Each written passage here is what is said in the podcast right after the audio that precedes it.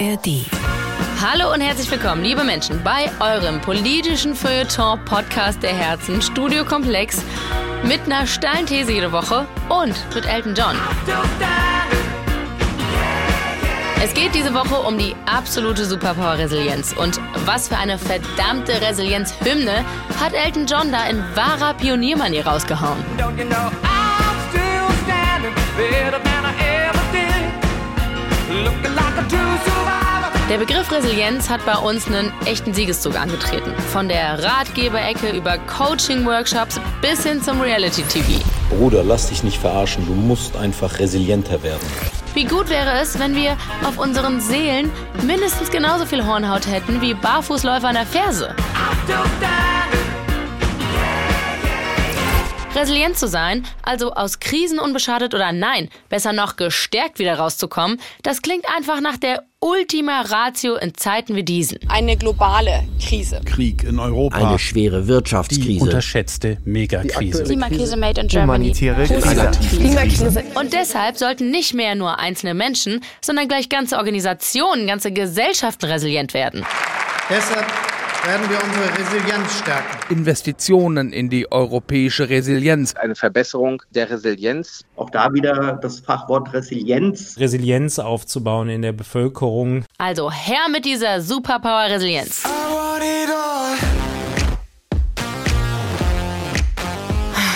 Nur, Leute, Ihr wisst, wie das ist bei uns. Wir suchen ja immer sofort die Schattenseiten bei so glanzvollen Chaka-Konzepten. Und unser Problem Nummer eins mit der Resilienz ist, dass Resilienzförderung immer auch ein politischer Prozess ist und eine Frage der Sozialpolitik. Sagt Donja Gielan, die schon lange zur Resilienz forscht. Wozu führt es also, wenn wir jetzt alle emsig wie kleine GesundheitssoldatInnen an unserer Resilienz arbeiten, weil die Krisen dieser Zeit das halt von uns verlangen? Im Grunde äh, verschiebt das Resilienzkonzept die Verantwortung für die Krisenbewältigung auf diejenigen, die an den Krisen Auswirkungen leiden, aber eben weg von denen, die sie verursacht haben. Das ist die Soziologin Stefanie Gräfe, die uns auch gleich mit der Forschungsfrage für diese Folge versorgt. Ne, also man fragt eben gar nicht mehr, wer profitiert denn eigentlich jetzt von dieser Art von Resilienz, wer zahlt einen Preis dafür. Danke, Stefanie.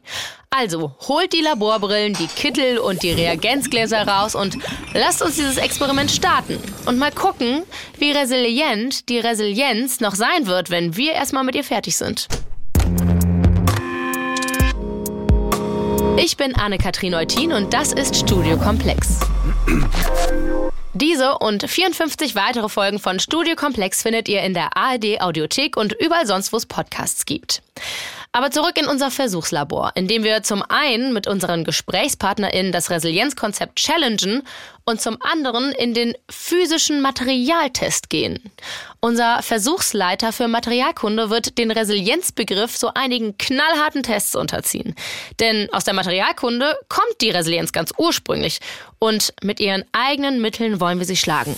Mein Name ist Reinhard Duxelt. Ich arbeite im Graunhofer Institut für Thesenstabilität und rhetorische Adaptronik und entwickle hier Resilienztests für Begriffe. Äh, nach den Kriterien der klassischen Werkstoffkunde ist ein Material ja resilient, wenn es nach einer Verformung wieder seine ursprüngliche Gestalt annimmt. Wir verformen es also durch Zug äh, oder Stoß oder Druck oder alles gleichzeitig hat alles keine bleibenden Folgen. Beeindruckend. Schade, dass ihr das nicht sehen könnt.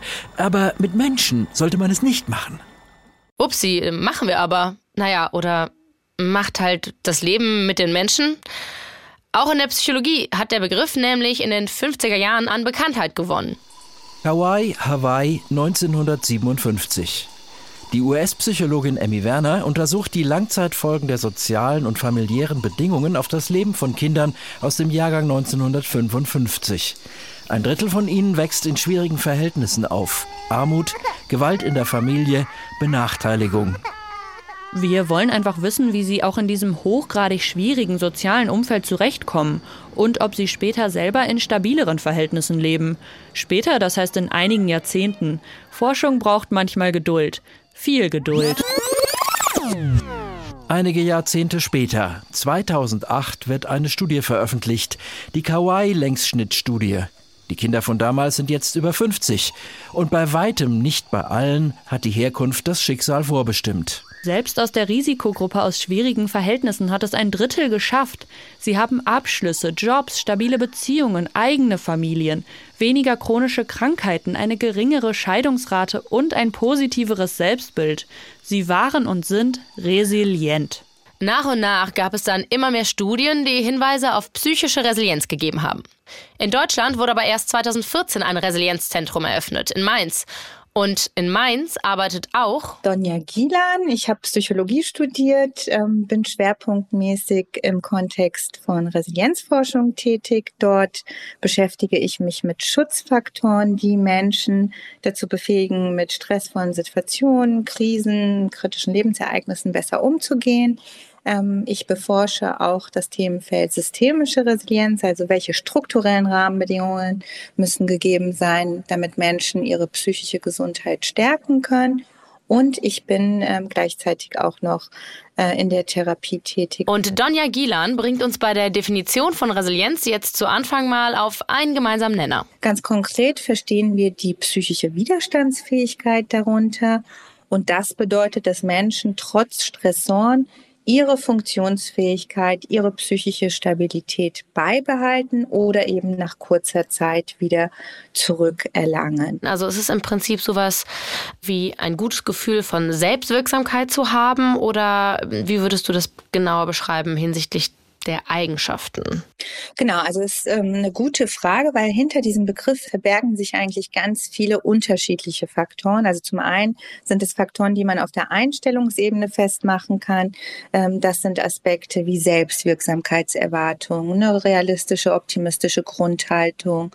Ähm, aber auf der anderen Seite sind es auch Fertigkeiten und Kompetenzen, die man eher so in der aktiven Handlungen festmachen kann, also sowas wie Bewältigungsbemühungen, eine Situation zu lösen oder seine Emotionen durch positive Aktivitäten zu regulieren. Und insgesamt kann man sagen, so eine geistige Flexibilität, also Wendigkeit, wenn ich in der Lage bin, mein Denken und Handeln schnell an neue Situationen anzupassen, dann stärkt das auch meine Resilienzfähigkeit. Okay, ich merke, diese Resilienz ist ja wirklich ein ganz schön flexibles Material. Aber wie flexibel ist sie wirklich? Das ist ja unsere Frage. Äh, also wie resilient ist die Resilienz? Und da habe ich eine Versuchsanordnung entwickelt, mit der wir nicht nur Werkstoffe, sondern auch Begriffe testen können. So, wir setzen die Resilienz allerlei Verformungen aus. Von hier wird ständig auf ihr herumgekaut, von der anderen Seite heftig auf sie eingehackt. Ja, und das Ergebnis, das kümmert die Resilienz wenig. Beeindruckend. Aber wir sind ja erst am Anfang. Das hört sich ja tatsächlich so an. Also eigentlich man findet ja so gar nichts Negatives an Resilienz, wenn ich mir das so anhöre. Gibt es irgendetwas, das resilienten Menschen eigentlich entgeht, gerade durch ihre Resilienz, oder ist das einfach wirklich die Superpower? Ja, also das kommt immer an, welches Verständnis man von Resilienz hat. Ich glaube, die Gefahr dieses Konzeptes ist, dass Menschen einfach das Gefühl haben, dass sie ähm, ständig ja positiv gestimmt sein müssen, aktiv sein müssen, all das, was diese Resilienzfaktoren ja auch symbolisiert. Aber da muss man wirklich sagen, dann wird das Konzept der Resilienz falsch verstanden, weil Resilienz bedeutet ja nicht, dass man so ein Einzelkrieger wird und durchs Leben gewappnet kommt, sondern es bedeutet auch sich zurückziehen. Es bedeutet auch in sich gehen und zu spüren, wo sind die eigenen Schwächen, wo sind die eigenen Grenzen, wo muss ich Nein sagen, wo kann ich mich vielleicht und will ich mich auch gar nicht weiterentwickeln. Okay, wenn wir nach der sehr dezidierten Definition von Donja gehen, dann ist Resilienz halt wirklich das Teflon der Psychologie. Komplett unangreifbar. Einfach nur geil, geil, geil. Hat unser Versuchsleiter Professor Duxelt hier denn schon alles probiert? Wir greifen zu stärkeren Mitteln. Ätzende Kritik, hier von links, hochdosiert am Minuspol. Gleichzeitig die Einwirkung einer toxisch positiven Psycholauge von der anderen Seite. Und das Ganze unter Spannung. Was sehen wir? Die semantische Kristallstruktur der Resilienz bleibt stabil, ebenso wie die affektiven Performanzwerte. Also populär wissenschaftlich gesagt, das tropft an der Resilienz alles ab. Sie bleibt so wie vorher. Okay, sind wir jetzt schon am Ende? Sind wir zu schwach und die Resilienz zu stark? Oder schlagen wir sie vielleicht mit ihren eigenen Mitteln? Denn meine psychische Widerstandsfähigkeit, die bäumt sich hier ganz schön auf, wenn diese Resilienzdefinition hier jegliche Kritik durch flexibelste Anpassung abperlen lassen will wie Teflon. Selbst wenn Donja von einer Missinterpretation spricht, von so einer Art populärwissenschaftlichem Irrtum, das Verständnis von Resilienz als eine Art Konformismus, also eine unendliche Anpassungsfähigkeit, ist ja trotzdem in der Welt und es wird in zig Ratgebern und Coachings genau so gelehrt. Das beliebteste Konzept? Die sieben Säulen der Resilienz. Erstens Optimismus. Wer persönlichen Niederlagen und schwierigsten Situationen eine positive Facette abgewinnen kann, tut sich leichter mit neuem Mut durchzustarten. Was dazu verhelfen kann? Ein Glückstagebuch. Zweitens Akzeptanz. Annehmen, was ist und es sogar lieben. Drittens raus aus der Opferrolle.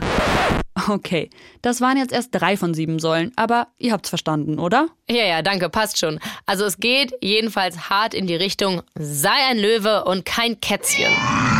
Und damit hat diese Frau aus ziemlich guten Gründen ein ziemlich großes Problem. Ich bin Stefanie Gräfe, ich bin Soziologin und arbeite an der Friedrich-Schiller-Universität Jena im Bereich politischer Soziologie und forsche und lehre zu Themen, die so damit zu tun haben, wie sich die Gesellschaft in den letzten 10, 20, 50 Jahren verändert hat und welche Vorstellungen vom guten Leben, vom guten Handeln, aber auch ähm, wie sich ökonomische Verhältnisse verändert haben, wie sich politische Verhältnisse verändern und in dem Zusammenhang habe ich mich dann eben auch irgendwann mal mit dem Thema Resilienz beschäftigt. Genau, der eine äh, steile Aufmerksamkeitskarriere jetzt schon hinter sich hat und eigentlich ja so ein Begriff ist, den man gar nicht kritisieren kann, weil sich einfach alles Spitzenklasse anhört an Resilienz. Jeder Mensch will resilient sein und äh, psychische Widerstandsfähigkeit hört sich ja erstmal ganz toll an. Aber du hast trotzdem ein ganzes Buch mit Kritik daran gefüllt. Wie hast du das gemacht? Ja, also ich kann ja vielleicht ein bisschen sagen, wie ich da überhaupt zugekommen bin. Also ich habe mich äh, nämlich erst mit dem Thema Erschöpfung durch Arbeit, das hat mich äh, interessiert, so aus verschiedenen Gründen äh, beschäftigt. Und das war dann so, dass, äh, ja, sagen wir mal so Ende der Nullerjahre, Anfang der Zehnerjahre immer mehr durch die Presse ging, dass immer mehr Menschen durch Arbeit belastet sind und eben krank werden und äh, ja, Arbeit dann eben auch ausfällt und die sogenannten psychischen Belastungen dann eben so äh, hochgeklettert sind, auch in den Krankenhausstatistiken.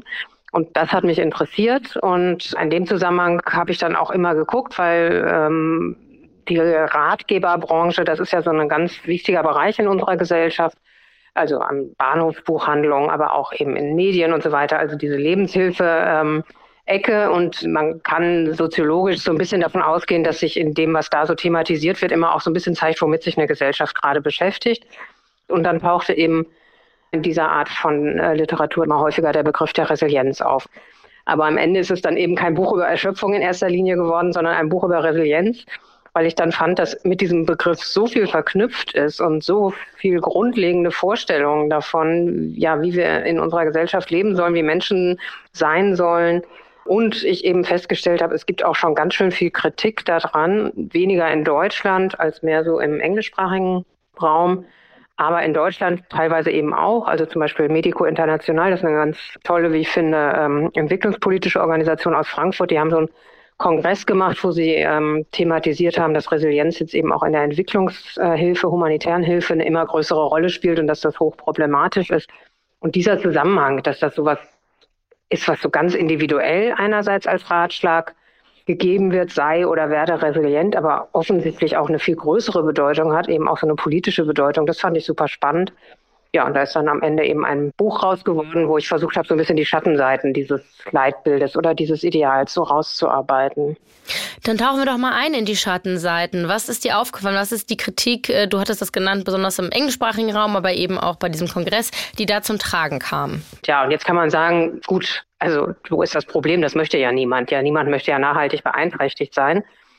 Und das Problem ist meiner Meinung nach eben auch nicht, dass, also dieser Grundgedanke, der ist ja tatsächlich einsichtig, aber was passiert eigentlich, wenn das wirklich zu so einem übergreifenden Leitbild wird, äh, wenn sozusagen alles unter diese Überschrift Krisenfestigkeit gestellt wird? Und dann kann man sagen, das eine, was passiert ist, dass eben Verantwortung für ähm, Probleme an diejenigen adressiert wird, die unter diesen Problemen am meisten leiden und eben gar nicht mehr gefragt wird, wie entstehen denn eigentlich die Krisen und Belastungen. Das ist jetzt im Bereich der Arbeit besonders deutlich. Ne? Also es werden Resilienztrainings angeboten wenn Leute zum Beispiel unter Bedingungen arbeiten, wo es einfach zu wenig Personal gibt ja, und zu viel Arbeit oder äh, eine zu große Arbeitsverdichtung.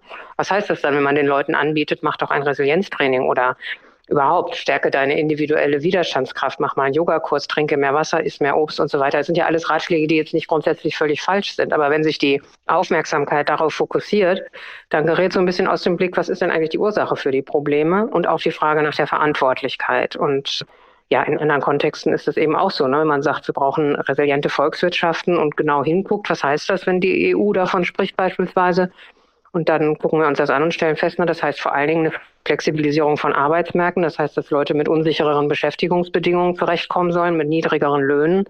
Dann ist das natürlich schon ein Problem. Ne? Und es wird eben gerechtfertigt mit diesem Verweis auf die ähm, Krisenhaftigkeit der Situation und auf die Größe der Herausforderungen, die sich jeweils stellt. Und damit wird eben abgelenkt auch vom Verursacherprinzip. Also wer ist eigentlich oder welche Strukturen sind verantwortlich für die Missstände, die dann eben entstehen und als Belastung erfahren werden. Das Resilienzkonzept verleitet also zu einer Perspektivverschiebung. Aus strukturellen oder sozialen Problemen werden individuelle oder psychologische Unzulänglichkeiten, die mal schön jeder für sich selbst angehen sollte. Oh, haben wir da eine Schwäche in der Resilienz entdeckt? Wir legen mal ökonomischen Druck in Höhe von 14 Neokon an und ziehen zusätzlich ein paar Schrauben fest an. Nimmt dann die soziale Bindungsenergie der Resilienz ab? Unter dem Mikroskop sehen wir in der Tat eine Dispersion netzwerkähnlicher Strukturen bis hin zur Atomisierung. Aber äußerlich ist die Resilienz unverändert. Und wenn wir jetzt kurz die von ihr ausgehende diskursive Ausstrahlung messen, immer noch enorm stark. Dazu kommt aber noch ein Punkt. Obwohl es sich ja eigentlich ganz wunderbar proaktiv selbstoptimierend anhört, seine eigene Resilienz zu stärken, ist es in gewisser Weise eigentlich das genaue Gegenteil davon, nämlich ganz schön passiv und ganz schön fatalistisch. Das war jetzt eben auch während der Corona-Zeit ja extrem. Also ich hatte das Gefühl, es vergeht kaum ein Tag, dass man nicht in der Zeitung liest oder im Radio hört oder sonst irgendwo was man jetzt tun soll, um resilient zu bleiben. Die Vorschläge, die da kamen, waren teilweise wirklich auch an Absurdität nicht zu überbieten. Also sowas wie, man soll sich Linsen in die Hosentasche stecken und immer, wenn man was Positives erlebt am Tag, wenn der Nachbar freundlich lächelt im Treppenhaus, dann eine Linse in die rechte Hosentasche und abends zählen, wie viele Linsen man hat und dann ist das schon gar nicht mehr so schlimm mit dem Lockdown und mit dem Homeschooling und was weiß ich. Also das ist ja sozusagen die bekannteste Form der Resilienz Genau, und das Bild, was sie vermittelt, ist eben, wir leben in einer Welt, in der die Bedingungen schwierig sind, in der es Belastungen gibt, und zwar auf der Arbeit, in Bezug auf die Umwelt, in Bezug auf die Politik, auf die soziale Sicherung, das Gesundheitswesen ist in der Krise und so weiter und so fort. Daran können wir im Grundsatz nichts ändern und daran wird sich auch nichts ändern. Aber was wir tun können, ist eben an unserer eigenen Belastbarkeit zu arbeiten, eben zum Beispiel durch solche kleinen Tricks eben, äh, versuchen eben die Einstellung zu den Dingen zu verändern und die Krisen nicht nur als Normalität zu akzeptieren, sondern darin eben auch Wachstumsmöglichkeiten zu entdecken. Also frei nach dem berühmten Philosophen Friedrich Nietzsche ähm, oder auch nach der berühmten Popsängerin Kelly Clarkson.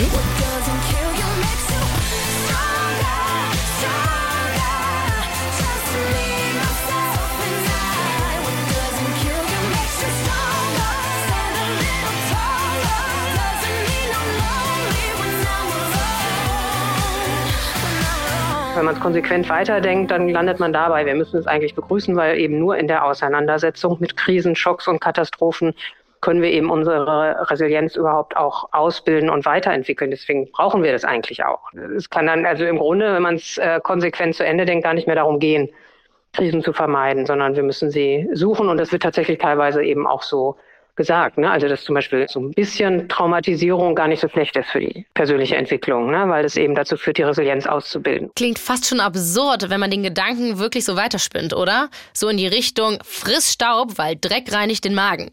Als wäre Resilienz so eine euphemistische Soft-Formulierung für eigentlich total anachronistische Militärtugenden. Nehmt optimistische Haltung an, die Augen geradeaus und auf die Zukunft fokussiert. Auf die Zukunft, habe ich gesagt. Geht das auch ein bisschen lösungsorientierter? Na? Euch werde ich Resilienz beibringen, bis die Heide weint. Boah, und diese Vorstellung löst schon irgendwie einen gewissen Ekelreflex in mir aus. Aber auf der anderen Seite tut Hornhaut das auch, obwohl ich weiß, dass Hornhaut schon auch ganz nützlich ist. Und was wäre halt auch der Gegenentwurf, den wir hier anbieten können? Radikale Verwundbarkeit, so à la Margarete Stokowski mit ihrem Long-Covid. Die Autorin hat sich nämlich als Betroffene im letzten Herbst mit unserem Gesundheitsminister in die Bundespressekonferenz gesetzt und ziemlich offen über ihre Erkrankung erzählt. Auch auf Instagram und Twitter tut sie das. So geil auch, wenn Leute sagen, haha, krank, aber twittern geht. Ja, Klaus, es ist halt so, dass ich auch liegend oft noch was am Handy machen kann. Und es fällt mir halt leicht, während du einfach 130 Jahre alt bist und dein MacBook Schlepptop nennst. Sie pariert das also auch ganz schön gekonnt. Und dann kann man natürlich die Frage stellen, ist das, was Margarete Stokowski da macht, am Ende auch eine Form von Resilienz? mit Long-Covid umzugehen und dagegen anzugehen, dass sie zum Beispiel als PR-Hure von Karl Lauterbach beschimpft wird. Das Positive an dieser aggressiven Vulnerabilität ist auch, es denkt die Schwachen in einer Gesellschaft mit. Und das ist definitiv der solidarischere Ansatz. Aber es ist halt auch kein Ersatz für Resilienz, weil wir brauchen ja doch auch die resilienten Flummis, die denen helfen können, die vielleicht zerbrechlicher sind.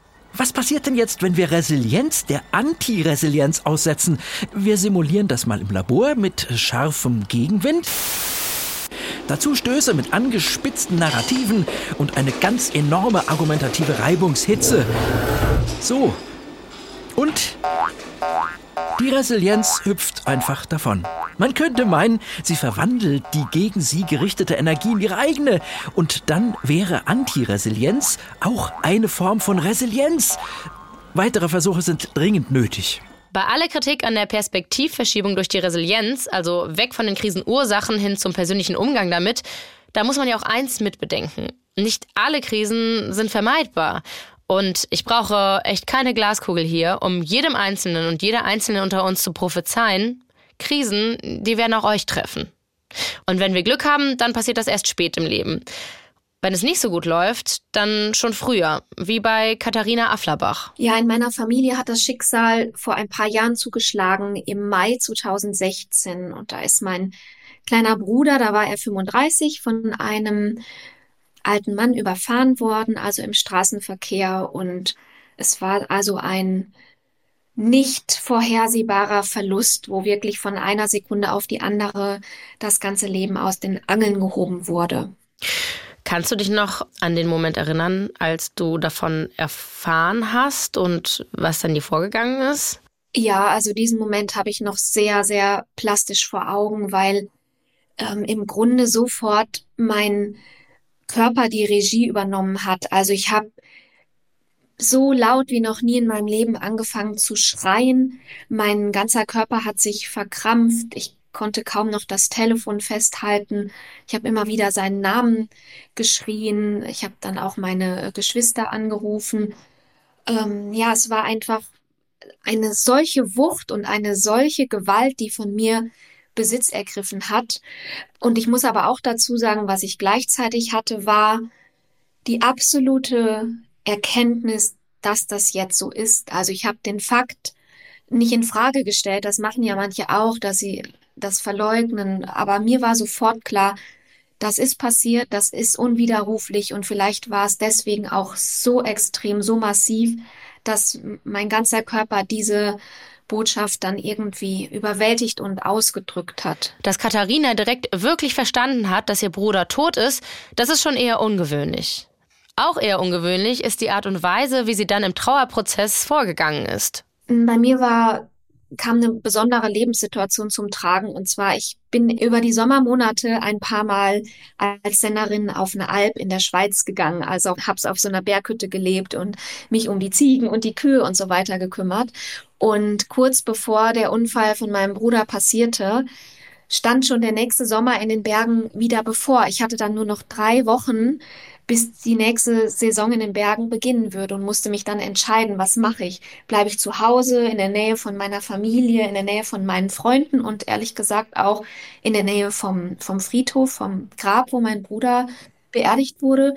Oder gehe ich doch wieder in die Ferne, was immerhin vier Monate Abwesenheit bedeutet hätte? Ich habe mich dann dafür entschieden und bin wirklich wieder auf diese Berghütte gegangen und hatte dadurch einen ganz anderen Verlauf in der Verarbeitung und in der Trauer als meine Familie zu Hause, weil ich in so ein ganz anderes Leben eingebunden war, in einen festen Rhythmus. Morgens um Viertel nach fünf musste ich aufstehen, in den Stall gehen zum Melken. Ich hatte da meinen festen Platz und meine festen Aufgaben, war praktisch den ganzen Tag draußen in der Natur, in diesen wunderschönen und mich stärkenden Bergen und habe auch ganz viel Zeit mit den Tieren verbracht, was mir natürlich auch ganz viel Wärme und Ruhe irgendwie gegeben hat. Aber meine eigentliche Trauerarbeit, mich meinem Schmerz zu stellen und den wirklich zu erleben und mich dem hinzugeben, das konnte dann erst beginnen, nachdem ich von diesen vier Monaten in den Bergen wieder zurückgekehrt war nach Hause, in meine Wohnung, in meinen Lebensalltag. So, und warum lassen wir Katharina diese Geschichte jetzt hier erzählen? Weil ihr Umgang damit ein ziemliches Paradebeispiel für Resilienz ist. Gerade auch die bewusste Entscheidung, sich der Trauer auch einfach mal nicht zu stellen, auch wenn das für viele in so freudscher Tradition irgendwie ungesund klingen mag. Das ist es nicht, das sagt auch die Psychologin Donja Gilan. Ja, also Verdrängung hat ja aus der Tradition der Psychoanalytik vielleicht in anderen Disziplinen eher negative Konnotationen. Aber wenn wir von Ablenkungen sprechen oder dass halt nicht jedes Trauma aufgedeckelt werden muss oder auch nicht jede negative Erfahrung ein Trauma darstellt und nicht für alles muss es eine Triggerwarnung geben, dann glaube ich, ähm, sind das schon wichtige Aspekte. Das heißt, wir dürfen nicht immer davon ausgehen, dass Stress uns schwächt.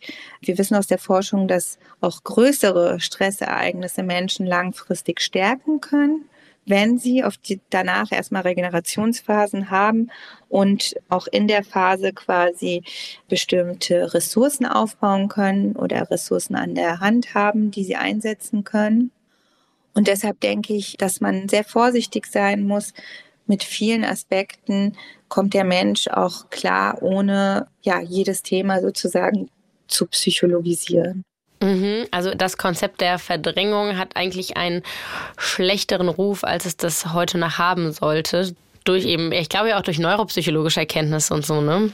Genau, ja. Also aus der Resilienzperspektive würde man sagen, dann Ablenkung beispielsweise, Distanz, humorvolle Interpretation, das sind ja auch sogenannte Techniken des Verdrängens, die aber ja nicht darauf basieren, dass man komplett ein Thema beiseite schiebt, sondern äh, man holt sich einfach Ruhephasen und Timeouts, um dann vielleicht mit mehr Energie ein Problem anzugehen. Und deshalb denke ich, ist es besser, vielleicht von einem Timeout, von einer Ablenkung, von Humor und Distanzierungstechniken zu sprechen, als von Verdrängung. Tomato, Tomato. Dunja bestätigt uns jedenfalls, dass an diesem soldatik zackigem, was uns nicht umbringt, macht uns stärker, halt irgendwie doch was dran ist. Das sieht auch Katharina so, die den frühen Tod ihres Bruders verarbeiten musste. Würdest du sagen, du bist eine äh, resiliente Person?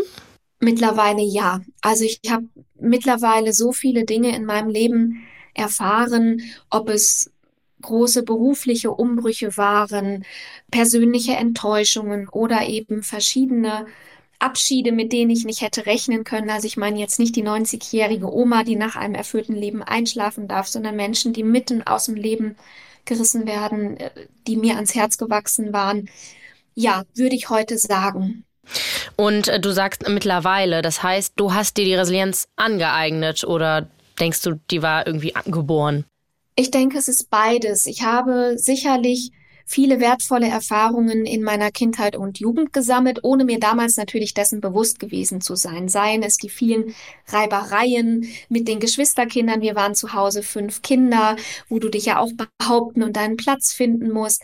Ich war schon immer als äh, Jugendliche ehrenamtlich engagiert im Turnverein und in der Kirche. Also auch da habe ich sicherlich ausgetestet, mich selbst zu ermächtigen, meine Stimme zu erheben und Selbstvertrauen zu entwickeln. Später dann die beruflichen Erfahrungen. Also ich denke, dass ich zufällig, unbewusst mir verschiedene Kompetenzen, um herausfordernde Situationen zu bewältigen, angeeignet habe. Aber auf die richtig großen Lebenserfahrungen, Mobbing am Arbeitsplatz oder eben der Verlust meines Bruders oder meiner gleichaltrigen Freundin an Brustkrebs, darauf konnten mich diese kleineren Trainingseinheiten des Lebens nicht vorbereiten oder nur in gewissem Maße, weil die Mechanismen dann bei Fällen in dieser Größenordnung nicht mehr greifen können. Inwiefern hatten das deine Resilienz nochmal anders verstärkt? Ich habe auch in Kombination mit meinen Erfahrungen als Sennerin auf der Alp gelernt,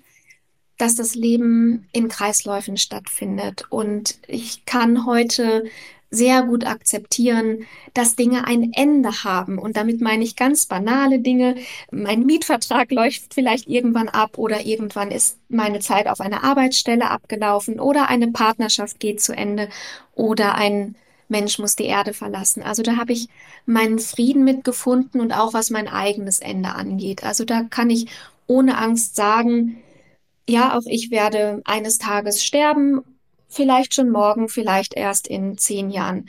Und darin steckt für mich eine große Ruhe. Und aus dieser Ruhe, dass ich eben sowieso nicht alles steuern kann, sondern dass Dinge sich fügen und finden werden, in dieser Ruhe kann ich mich hingeben. Klingt zwar irgendwie fatalistisch, aber auf die gute Art und Weise, weil es diese riesige Urangst, die vermutlich in den allermeisten von uns steckt, entwaffnet. Die Angst vor dem Tod.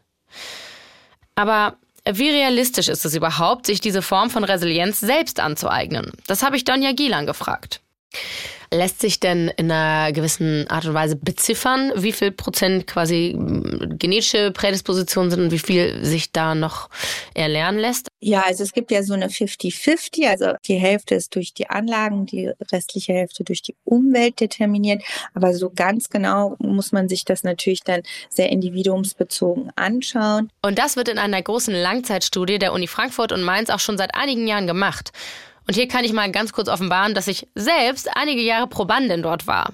Also, naja, bis ich Ende letzten Jahres irgendwie zu faul geworden war, alle drei Monate einen unfassbar langen Fragebogen zu beantworten, wie es mir so geht und ob ich irgendwelche einschneidenden oder vielleicht auch nur nervigen Lebensereignisse hatte, von Staus über schlechtem Wetter bis halt auch sowas wie der Tod von einem Angehörigen. Und dieser Studienaufbau ist auch darüber hinaus echt komplex. Es gab nämlich nicht nur diese Fragebögen alle drei Monate, sondern es gab einen Fitnesstest, Haar- und Stuhlproben, um das Stresslevel zu messen. Es gab Reaktionstests und, und, und. Ihr merkt, es gibt einfach wahnsinnig viele Faktoren, die für Resilienz verantwortlich gemacht werden.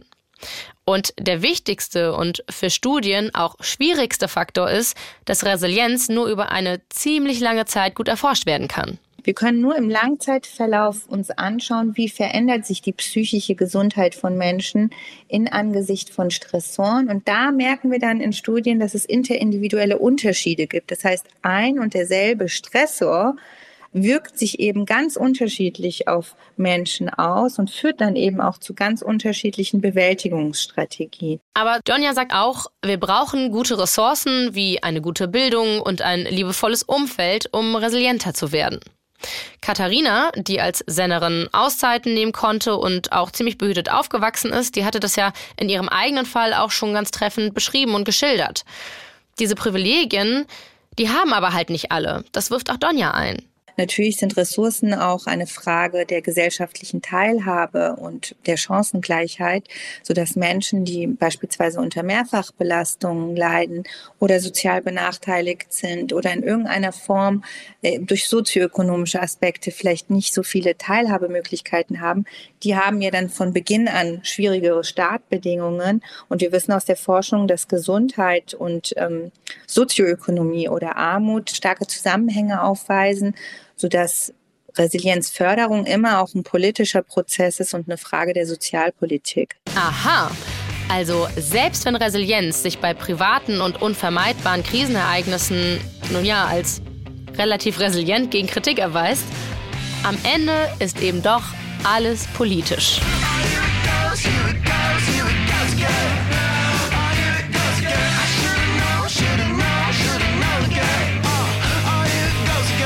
Professor Duxel, wie steht es denn jetzt eigentlich in unserem Institut für Materialforschung um die Resilienz? Bekommt sie vielleicht schon Risse, Materialermüdung, sowas? Es knirscht, ja, es knirscht, wie ihr hört. Nichts ist unendlich haltbar, nicht mal die Resilienz. Die mechanischen Impulse waren ja wirkungslos, aber wir probieren es jetzt mal mit einer dauerhaften, ständigen Einwirkung einer gesättigten Lösung aus sozialpolitischen Reagenzien. Interessant. Löst sie sich jetzt auf? Nein, unter dem Thesenmikroskop bildet die Resilienz stattdessen neue stabile Bindungen mit dieser neuen argumentativen Umgebung. Man könnte sagen, sie verwandelt sich isomorph von der individuellen zur systemischen Resilienz. Ich weiß nicht, ob ihr das versteht. Ich verstehe es ja selber auch noch nicht ganz. Diese verdammte Resilienz schickt sich also wirklich an, auf allen Hochzeiten zu tanzen, hat also ihren Tausendsasser-Anspruch sogar auf systemischer Ebene, was sogar ein Forschungsschwerpunkt von Donja Gielan ist. Was macht Gesellschaften resilient? Im Zuge der Pandemie haben sich so drei Aspekte herausgestellt, nämlich einmal, dass Vertrauen in Institutionen sehr wichtig ist, also institutionelles Vertrauen. Und wir haben ja in der Pandemie gesehen, dass das Vertrauen immer wieder ja eingebrochen ist, Menschen wenig Vertrauen hatten, das Vertrauen immer wieder aufgebaut werden musste. Zweiter Aspekt ist Zusammenkommen in Gemeinschaften, also in Persona oder in Social Media. Das führt dazu, dass Menschen auch sich quasi mit der Gruppe identifizieren und über die Gruppe eine kollektive Wirksamkeitserfahrung machen, auch sich quasi in ihrem Kontrollempfinden bestätigt fühlen und dann Krisen oder stressvolle Situationen gar nicht mehr so als bedrohlich wahrnehmen, weil sie sich eben in der Gruppe gestützt fühlen. Ein Gefühl von Solidarität aufkommt. Ähm, man weiß, dass man durch die Gruppe oder mit der Gruppe besser durch eine Krise gehen kann und das fördert insgesamt den sozialen Zusammenhalt und kollektive Wirksamkeitserwartung, gesellschaftliche Kontrollüberzeugung und sozialer Zusammenhalt sind eben Aspekte, die Systeme resilienter machen. Okay, wow. Stehen wir jetzt eigentlich schon blank da? Haben wir uns auf ein Psycho-Buzzword gestürzt und kriegen raus, Resilienz ist viel mehr als das? Nicht nur für Einzelne überlebenswichtig, sondern genauso für ganze Gesellschaften? Eigentlich hatten wir zwar mit Hilfe von Stefanie Gräfe der gesellschaftlichen Resilienz den Kampf angesagt, weil sie die Verantwortung für Krisen und Probleme von der strukturellen auf die individuelle Ebene verschiebt und weil Resilienz uns fatalistisch werden lässt. Das Motto: Krisen möglichst gut aushalten, anstatt Krisen gleich zu vermeiden. Völlig anders interpretiert das Markus Brunnermeier. Ich bin Professor der Ökonomie und der Wirtschaftswissenschaften hier in den USA an der Princeton Universität und leite auch den Bentham Center for Finance hier in Princeton. Er hat ein ganzes Buch über das Thema geschrieben, die resiliente Gesellschaft. Resilienz hat uns Donja Gielang erklärt als Fähigkeit, die psychische Stabilität auch in Krisen und schlimmen Situationen zurückzubekommen. Ist das für Markus das Gleiche? Also Resilienz heißt, dass man nach einem Schock wieder zurückfedert und das kann man auch anwenden auf Individuen von der Psychologie, wie Sie sagen, dass jedes Individuum, wenn es einen Schock hat, wieder zurückkommt, auch auf Systeme und auch auf die Gesellschaft. Und ein System kann man sagen, okay, das, das ganze System bestehen bleibt, aber Teile können an sich schon zugrunde gehen, aber dann kommen wieder neue Teile rein. In der Ökonomie ist das zum Beispiel so in der Wirtschaft, dass bestimmte Firmen pleite gehen, aber die werden durch neue Firmen, produktivere Firmen wieder ersetzt und das ganze System ist immer noch resilient. In der Gesellschaft ist es so, dass man an sich nicht Teile pleite gehen kann oder einfach sagen kann, die können jetzt wegbrechen und nicht mehr zurückfedern. Müsste an sich jedes Element, also jedes Mitglied der Gesellschaft wieder zurückfedern. Aber es heißt auch, um resilient zu sein, dass man agil ist, anpassungsfähig und dementsprechend sich auch die Gesellschaft anpassen muss und kann. Markus Brunnermeier hat auch eine sweete Metapher dafür, um es nochmal ein bisschen anschaulicher zu machen. Also Resilienz ist an sich nicht Robustheit. Robustheit, wenn ein Schock kommt, dann kann ich den widerstehen. Und ich vergleiche das häufig so mal mit einer Eiche und einem Schilfrohr. Wenn ein Wind kommt und so, die Eiche steht ganz still und bewegt sich nicht viel. Und das Schilfrohr bewegt sich immer hin und her und ist von daher, scheint sehr schwach zu sein und nicht sehr widerstandsfähig. Aber am Ende des Tages, wenn dann ein Hurrikan kommt, fällt die Eiche um und kann nicht mehr zurückfedern, wohingegen das Schilfrohr wieder zurückfedert, auch wenn dann ein Hurrikan kommt. Und am Ende des Tages ist an sich das Schilfrohr resilienter als die starke Eiche. Eine Gesellschaft, die beweglich und anpassungsfähig reagiert. Als Beispiel nennt er die Corona-Krise. Die haben unsere beiden anderen Gesprächspartnerinnen Donja Gielan und Stefanie Gräfe ja auch genannt. Allerdings gerade nicht als Positivbeispiel. Und das interpretiert Markus Brunnermeier spannenderweise ganz anders. Wenn man sich zum Beispiel die Kreativität ansieht, wie schnell wir irgendwelche Impfstoffe entwickelt haben, auch in Deutschland mit BioNTech, äh, da zeigt es eben, dass man resilient ist. Man hat einen Schock, man muss sich jetzt plötzlich wieder neue Sachen erfinden und wieder zurückfedern in den alten Zustand oder vielleicht sogar einen besseren Zustand. Jetzt haben bessere Impfstoffe auch für später für Malaria und so, weil das schon ein Durchbruch geschehen ist. Also das ist ein klassisches Beispiel, wo man an sich sagen kann, diesen neuen Impfstoff zu entwickeln, war an sich eine Art und Weise, mit einem Schock umzugehen, sodass man wieder schnell wieder zurückkommt. Es geht also um einen Zustand, wo man sich im Großen und Ganzen einig ist, rauszuwollen. Und dann aber eben auch die Wege raus aus der Krise findet, ohne sich dabei völlig zu zerstreiten. Aber so unzerstritten war Deutschland ja nun mal nicht in der Corona-Krise. Auf absolute Einigkeit kommt es aber auch gar nicht an, sagt Markus. Nein, es ist an sich nicht, dass jeder das Gleiche macht. Es ist keine Gleichschaltung, sondern dass man auch so Andersdenkende zulässt dass man auch neue Wege gehen darf, dass verschiedene Leute anders versuchen können. Also man braucht diese Flexibilität, diese Agilität in dem Sinne, dass man neue Wege geht und auch Andersdenkende zulässt. Und das ist sehr, sehr wichtig, auch zum Beispiel um neue Erfindungen, um neue Wege zu finden, wie man wieder zurückfedern kann. Und das ist eben sehr wichtig. Und das Zweite ist, ein System ist an sich wesentlich anfälliger, wenn es sehr gleichmäßig ist, dass sehr homogen ist, weil dann, das kann man zum Beispiel ganz schön zeigen, wenn man so einen äh, Wald hat, der nur von Eichen oder von bestimmten Bäumen besteht, dann ist er sehr anfällig gegenüber einem Schock. Wenn man jedoch einen Mischwald hat, dann ist der wesentlich weniger anfällig. Die Heterogenität, Diversität, die hilft an sich nicht so anfällig zu sein und auch schneller wieder zurückfedern zu können. Also eine Vielzahl von Stimmen zulassen und so gemeinsam den besten Ausweg finden. Und am Ende stehen wir besser da als vorher. Build Back Better, ist es das? Ja. Es ist schon auch der Fall, wenn ein Schock kommt, jetzt kann das, was ich so eine Überresilienz äh, nenne, dass man an sich noch einen besseren Zustand erreicht. Und man hat es auch jetzt bei den Impfstoffen gesehen. Wir haben jetzt einen Vorteil, dass wir noch bessere Impfstoffe haben, die wir auch auf andere Bereiche ein anwenden können. Und das Gleiche könnte auch im Umweltbereich sein. Wir werden dadurch wahrscheinlich eine Wirtschaft entwickeln, die noch wesentlich umweltfreundlicher ist, nicht nur im CO2-Ausstoß, sondern auch in anderen Bereichen. Und es wird dadurch, wenn das Leben an sich noch besser werden. Also häufig ist es so, dass durch einen Schock, der dann eine Resilienz auslöst, man noch zu einem besseren Zustand kommen kann, wenn man dementsprechend sich innovativ anpasst. Ja, ja, das klingt jetzt fast schon ein bisschen zu schön, um wahr zu sein, oder? Da müssen wir uns doch die Krise und sogar sowas wie die Klimakrise ja fast herbeiwünschen, um so resilient in eine bessere Zukunft zu hüpfen. Hatten wir nicht vorhin gesagt, es sei viel besser, Krisen vor allem erstmal zu verhindern? Es gibt immer was, was als Krise ist. Man sollte an sich die kleinen Krisen nicht alle abwehren. Man kann sie vielleicht abwehren, aber man verbraucht dann auch die Ressourcen, wenn eine größere Krise kommt. Und von da sollte man zum Beispiel nicht riesige Schulden aufbauen, um kleinere Krisen abzuwehren. Und dann hat man keinen freien Spielraum mehr, wenn eine größere Krise kommt.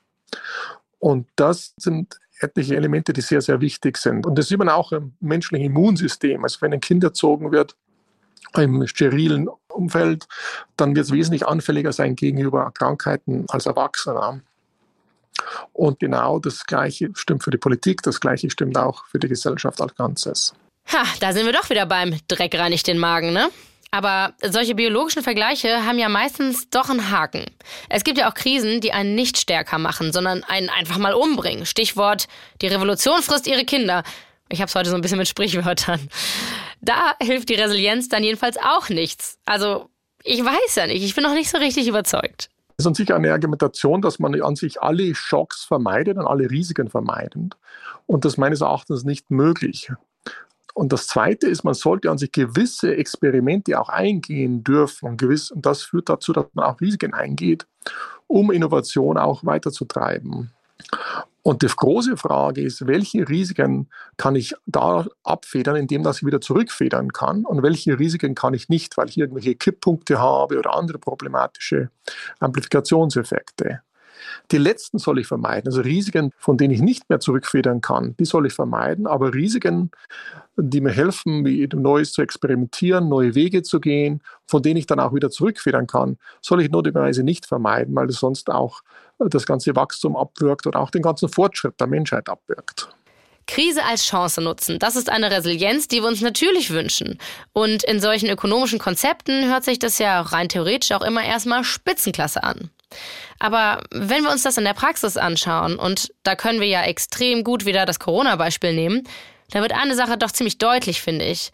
Markus Brunnermeier findet sie ein gelungenes Beispiel für Resilienz und anhand der schnellen Impfstoffentwicklung würde ich auf jeden Fall sagen, ja, das stimmt, das war beeindruckend.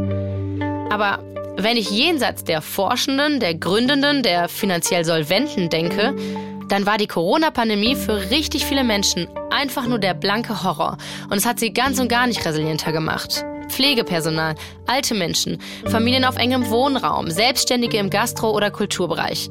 Es hat sie krank gemacht, es hat sie sozial oder finanziell zerrüttet und es hat sie schlimmstenfalls getötet. Die Leidenden solcher Transformationen, das sind meistens die am anderen Ende der Kette. Und was sollen die dann machen? Dürfen die dann wieder ins persönliche Resilienztraining? Ich frage mal andersrum. Ist Transformation denn wirklich so an Resilienz gekoppelt? Ohne Krisen und Krisenfestigkeit kein Fortschritt? Stefanie Gräfe findet, es ist, wie so oft, ein Definitionsproblem. Der Begriff Resilienz, der bezeichnet nicht nur so eine Art von Elastizität, sondern der ist selbst auch unglaublich elastisch. Ne? Also man kann ihn natürlich so verstehen oder so verstehen und diese äh, Definitionen gehen auch so ein bisschen durcheinander und jeder denkt sich so, was er oder sie jetzt meint. Und es ist natürlich was ganz anderes, ob ich sage, resilient zu sein für eine Gesellschaft beispielsweise bedeutet, dass sie den Status quo, so wie er ist, erhält und dahin immer wieder zurückkehrt. Dann könnte man sagen, ist es einfach wirklich ein, ein anderer Begriff für Konservatismus. Also dann geht es letztlich darum, äh, Strukturen zu erhalten und abzusichern. Oder sagt man, es geht um Transformation, aber dann stellt sich natürlich die Frage, in welche Richtung soll transformiert werden. Und im Bereich jetzt der Diskussion um den Klimawandel gibt es schon äh, Leute, die sagen, nee, wir könnten jetzt mit dem Resilienzbegriff vielleicht besser arbeiten als mit dem Nachhaltigkeitsbegriff. Der hat es ja nicht so richtig gebracht. Ne? Das hat ja irgendwie nicht funktioniert mit der Nachhaltigkeit. Und Resilienz ist zum einen notwendig. Ne? Wir müssen uns irgendwie auf eine äh, sich erwärmende Welt einstellen. Da führt kein Weg dran vorbei. Und zum anderen trifft ja die Situation, in der wir sind, eher. Aber dann ist eben auch wieder die Frage, ne? also was heißt das jetzt genau? Heißt das, wir werden resilient, indem wir versuchen, zum Beispiel wie die FDP jetzt möglichst lange am Individualverkehr und äh, freie Fahrt für freie Bürger äh, festzuhalten, um bloß nichts zu ändern und die Atomkraftwerke nicht abschalten und so weiter und so fort. Ist das jetzt resilient? Ja? Oder wäre resilient eben tatsächlich diese Lebensweise grundsätzlich in Frage zu stellen und was dafür zu tun, dass Strukturen aufgebaut werden, die eben ökologisch und sozial verträglich sind. Und beides lässt sich eigentlich irgendwie mit dem Verweis auf Resilienz rechtfertigen, weil der Begriff eben so gummiartig ist. Ne? Und am Ende steht man vor dem gleichen Problem wie vorher. Man muss sich über unterschiedliche Konzepte des guten Lebens auseinandersetzen und streiten. Nur, dass eben mit Resilienz, nach meinem Eindruck, bei vielen Menschen die Hoffnung verbunden ist, das könnte man jetzt sich irgendwie sparen, weil einem die Orientierung auf Resilienz das quasi so von selbst erklärt, was man jetzt machen muss. Man tut einfach das, was notwendig ist, ja. Und das ist natürlich Quatsch. Also, weil wir können immer noch und müssen immer noch darüber streiten, was notwendig ist und wie verändert und transformiert werden soll. Okay, also ist das Problem dann doch eher, dass Resilienz zu so einem Buzzword geworden ist und wir bashen dann eigentlich auch eher dieses Buzzword und nicht die Resilienz als Konzept selbst? Ich würde von dem Begriff einfach so ein bisschen Abstand nehmen. Ne? Also ich würde sagen, der eignet sich für so ganz konkrete, überschaubare Zusammenhänge. Die Freundin, der ich helfen will, jetzt so ein bisschen besser durch eine Krise durchzukommen oder eben auch bezogen auf den äh, Klimawandel, wenn man jetzt sagen würde, was weiß ich, eine Küstenstadt, da macht es wahrscheinlich schon Sinn, jetzt sich zu überlegen, wie man jetzt Architektur gestaltet und so weiter.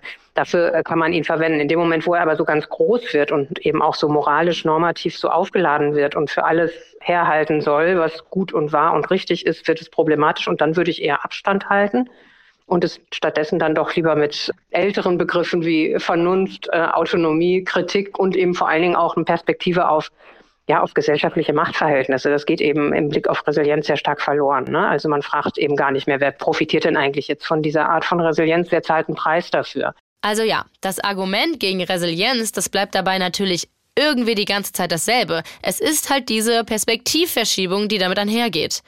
Aber Sobald man den Resilienzbegriff eben politisch nutzt, und das tun wir, siehe Resilienzstrategien der EU oder UN oder WHO oder you name it, dann ist es halt immer ganz geil, einen Schritt zurückzutreten und zu sagen, Moment, wovon sprechen wir denn da? Und hilft uns der Begriff gerade wirklich weiter oder verdeckt er vielleicht sogar, worum es eigentlich geht, wenn wir uns gesellschaftlich weiterentwickeln, also transformieren wollen? Wenn wir eine wirkliche Transformation wollen, was ich glaube, was wir brauchen, ja, angesichts der Situation, dann äh, werden wir auch darüber sprechen müssen. Wir werden über Machtverhältnisse sprechen müssen. Wir werden darüber sprechen müssen, wer die größten äh, Emissionen zu verzeichnen hat. Ja, wo eben zum Beispiel Eigentumsverhältnisse auch tatsächlich Transformationen blockieren und so weiter. Und das werden wir nicht durch so einen Begriff lösen, der quasi verspricht, wie so eine Zauberformel zu sein, dass man ihn einsetzt und dann sind auf einmal alle diese Probleme verschwunden. Das wird nicht passieren. Die letzte Versuchsanordnung bringt endlich die Schwachstelle der Resilienz zutage. Wir haben sie so weit aufgeblasen, dass sie den ganzen zur Verfügung stehenden Raum einnehmen möchte und sozusagen allgegenwärtig sein. Und da? Ja, also sie platzt nicht, aber das Material wirkt deutlich überdehnt und ja, aus der Resilienz geht ein bisschen die Luft raus, wie ihr hört. Unser Fazit, die Resilienz ist selber nicht unendlich resilient. Es kann aber auch sein, dass sie morgen früh schon komplett wiederhergestellt ist. Sie heißt ja nicht umsonst Resilienz. Das war die 55. Folge Studiokomplex. Mega schön, dass ihr bis hierhin zugehört habt und ich euch entsprechend auch noch mit einem richtig heißen Tipp hier rausschicken darf. Der heißt Streitkräfte und Strategien und ist ein Podcast des NDR. Gerade in krisenhaften Zeiten wie diesen bietet er, um beim Thema zu bleiben, quasi Resilienz durch Weiterbildung und berichtet zweimal wöchentlich über die Entwicklung beim russischen Angriffskrieg auf die Ukraine. Welche Waffen stellen andere Staaten zur Verfügung?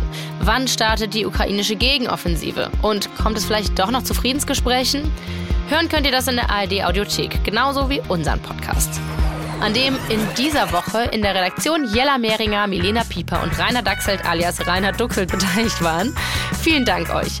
Danke auch an Henning Schmidt in der Produktion, Johannes Helm fürs Episodenbild und dem Hessischen Rundfunk, dass wir uns in seinen schützenden Produktionsstätten austoben dürfen. Ich bin Anne-Kathrin Eutin und tobe in zwei Wochen wieder hier.